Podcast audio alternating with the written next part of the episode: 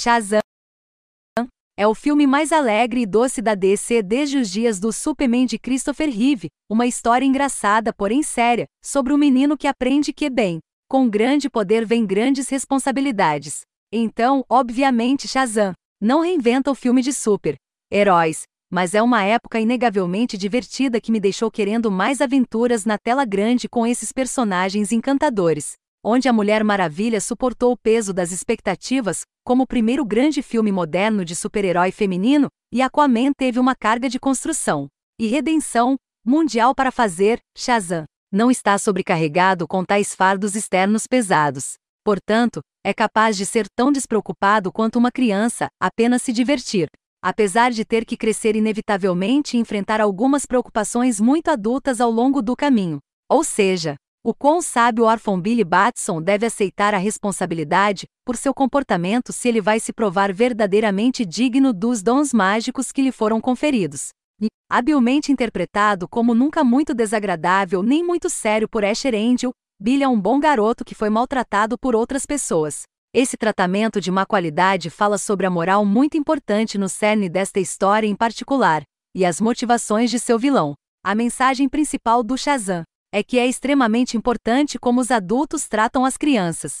Seja por meio de comentários ou rejeições ou das escolhas que os adultos fazem que afetam o desenvolvimento emocional da criança. Ao mesmo tempo, em última análise, cabe à criança decidir se será gentil ou cruel. Billy é um personagem imperfeito que estraga tudo, mas é observando aprender com seus erros que passamos a nos importar legitimamente com ele. O filme evita em grande parte o piegas e a manipulação quando se trata da história de um menino de 14 anos em busca de respostas. Seu caminho no mundo, e encontrando o verdadeiro significado do lar entre uma família adotiva desajustada. O filme fornece uma representação positiva raramente vista de um orfanato, já que a família mais recente que recebeu Billy são pessoas legitimamente boas que realmente querem o melhor para ele.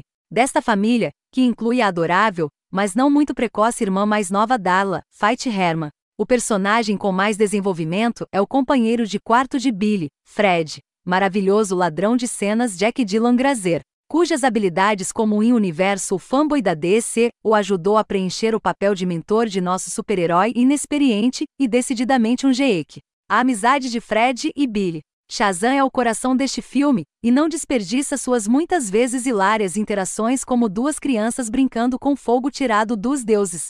Mas nada disso importaria se o centro do filme, seu ator principal, fosse fraco. Felizmente, esse não é o caso aqui.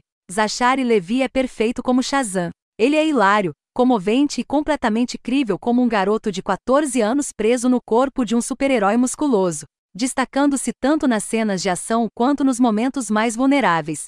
Eu nunca poderia imaginar outra pessoa no papel depois de assistir Levi aqui, e sua química cômica com Grazer é perfeita. Eles são um ótimo ato de camaradagem com cada um, como os verdadeiros amigos ou irmãos fariam, complementando os pontos fortes do outro ao mesmo tempo em que os instrui sobre suas fraquezas.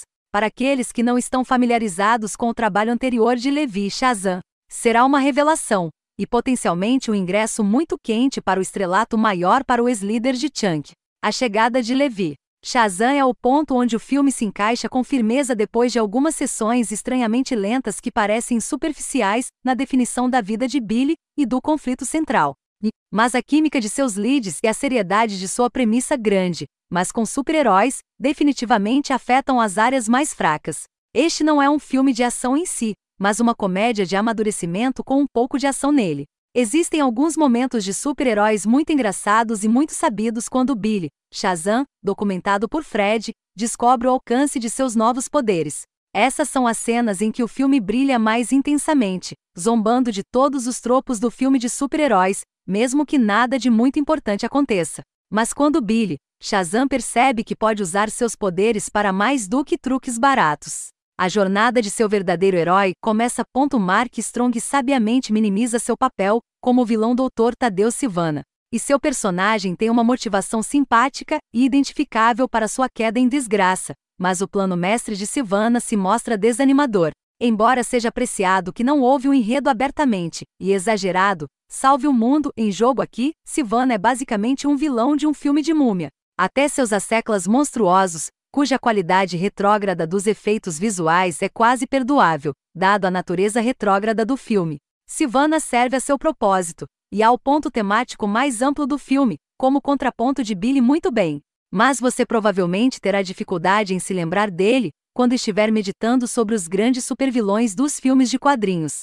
Shazam é tão liberado quanto um filme de quadrinhos para DC como Deadpool foi para Fox Marvel, não da maneira profanamente meta deste último, embora Shazam muito descaradamente reconheça seu lugar no universo do filme DC estabelecido com Man of Steel, mas de uma maneira igualmente hilária, adorável e estranhamente doce. O filme faz você entender por que Shazam, embora nunca tenha sido um ícone no nível do Superman, Batman ou Mulher Maravilha, perdurou por oito décadas. O filme se delicia com o apelo da realização do desejo que seu mito oferece, baseado principalmente na reformulação do novo 52 de Geoff Jones. Mas também mergulhando em clássicos muito mais antigos da DC Comics para alguns momentos muito divertidos e geeks de fanservice. Shazam, é muito divertido e prova ainda mais como, após o sucesso de Mulher Maravilha e Aquaman, o futuro cinematográfico da DC é realmente brilhante. Zachary Levi nasceu para interpretar esse filho homem superpoderoso, dando muitas risadas ao lado do sarcástico, mas amável coastro Jack Dylan Grazer. Depois de uma abertura estranha e obrigatória, os últimos três quartos trazem algumas grandes surpresas para os fãs de quadrinhos e oferecem apelo mainstream suficiente para conquistar novos fãs.